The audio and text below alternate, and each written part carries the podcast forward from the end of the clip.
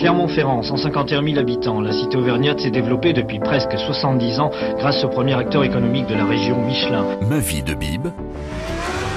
Depuis toujours, Michelin cherche à faire les meilleurs pneus au monde. C'est vrai que ce personnage, il a une histoire singulière. Il fait partie du paysage, il fait presque partie de la famille. Clara Garnier, amoureux. Marguerite Grumeau a 86 ans. Elle a grandi à Saint-Saturnin, un village à une quinzaine de kilomètres au sud de Clermont, dans une famille paysanne. On allait faire avec mon frère, on allait faire les vendanges. Au mois de juillet 61, Marguerite a 24 ans. Elle est mariée et elle vient d'avoir une petite fille, Monique. À l'époque, elle garde des enfants pour gagner sa vie, mais ça ne lui suffit plus. Elle décide alors de postuler chez Michelin. Moi, quand j'ai pu trouver du boulot comme ça, j'étais bien contente. Parce que j'avais mon travail, j'avais ma paye, je, je, dépendais de personne, même pas d'un mari. Bon, parce qu'elle nous a permis quand même de nous installer, d'acheter notre cité et tout. C'est ce que j'en retiens le plus. Elle passe les tests d'embauche chez Michelin avec 12 autres jeunes. Et elle est finalement embauchée au service R de l'usine de Catarou. C'est un atelier de filage qui fabrique les tringles des pneus. C'est aussi un des rares ateliers qui emploie des femmes. À ce moment-là, vous êtes embauchée sur quel poste alors? Moi, je me suis retrouvée à travailler le fil de fer. C'est-à-dire que ça se fait plus, je crois, mais à l'époque, à l'intérieur des pneus, il y avait des tringles en fil de fer, c'est le cas de le dire. Il fallait sur un modèle, fallait qu'on mette des fils autour. C'était du travail, c'était du bruit, c'était quand même euh, un petit peu impressionnant. Hein. Au début, moi, quand je suis rentrée, je me disais jamais je ferai ça, puis on s'habitue. Est-ce que vous vous souvenez des premiers temps où vous êtes arrivé dans cet atelier? Est-ce que quelqu'un vous a accueilli, vous a un peu tenu la main? Un chef venait nous chercher, il nous faisait visiter l'atelier, il nous donnait nos outils, les blouses, mais des grosses blouses grises, je vous assure, c'était épais comme je sais pas quoi. Après, on a eu des salopettes. Alors là, c'était déjà mieux, parce que on était mieux à l'aise pour travailler. Je me rappelle, c'est moi qui ai eu la première salopette à l'atelier. Elle ressemble à quoi les machines sur lesquelles vous travaillez à ce moment-là? C'était un grand bureau avec un cadre et puis il fallait travailler là-dessus. On en faisait à la main, il y avait des poids lourds, on en faisait deux, trois par jour. Ou alors les petites machines de poussettes, les petits trucs de poussettes, on en faisait 550.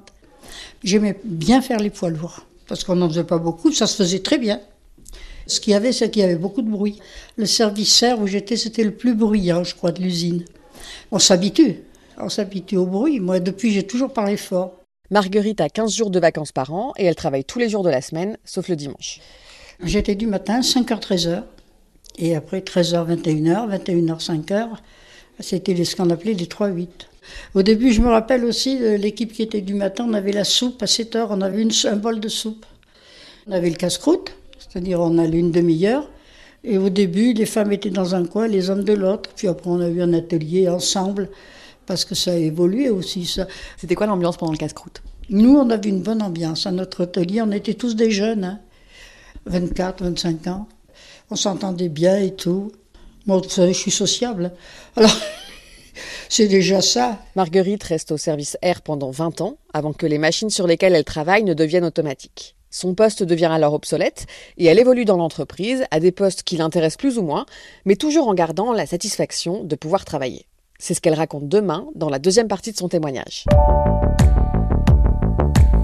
Marguerite est entrée chez Michelin en 61. Elle travaille sur des bobines de fil de fer pour fabriquer des tringles de pneus. À l'époque, son mari travaille aussi à Catarou. Il est magasinier au service W. Ensemble, ils ont deux enfants, Monique, née en 58, et Eric, qui arrive en 65. Et pour s'occuper d'eux, ils doivent coordonner leur service. Ils ont 7 ans d'écart. Donc, si vous voulez, euh, Monique, elle, elle, était déjà grande quand son frère est né. Et puis, le petit, on, faisait, on, avait, on s'arrangeait avec une voisine pour les faire garder. Il n'y avait pas longtemps. Moi, je partais pour. Je m'en allais à midi et demi. Mon mari arrivait à une heure et quart. Votre mari les gardait le matin et vous Voilà, on sait ce qu'on faisait. Ça, c'est toujours bien passé. On s'est toujours bien débrouillé. En 1968, une grosse grève paralyse l'usine de Catarou. Mon mari, il était du matin. Il est arrivé, il était 10 heures. Je me rappelle, il était avec des copains. Il me dit, on vient casser la croûte. Mais je dis, le boulot. Il me dit, c'est pas la peine que tu y ailles. L'usine est fermée.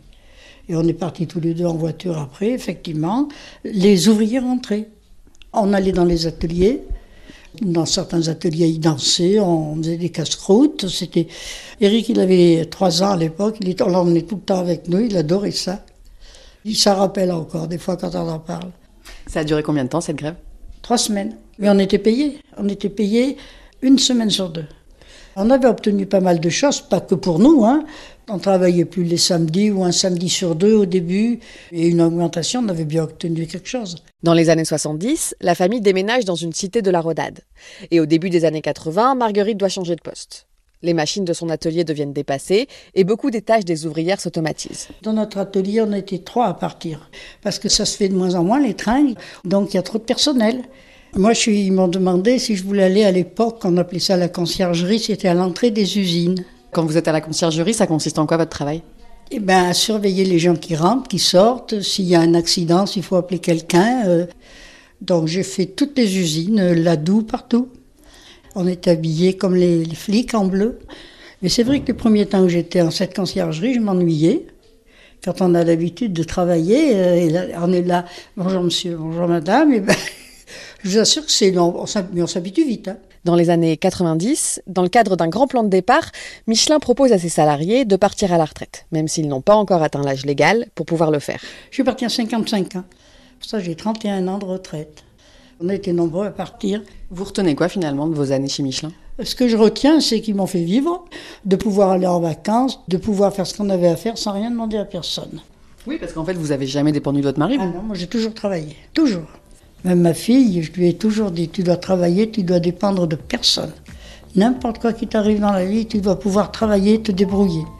N'importe quoi qui me serait arrivé, je me serais toujours débrouillé, j'aurais toujours travaillé. Je crois que c'est important.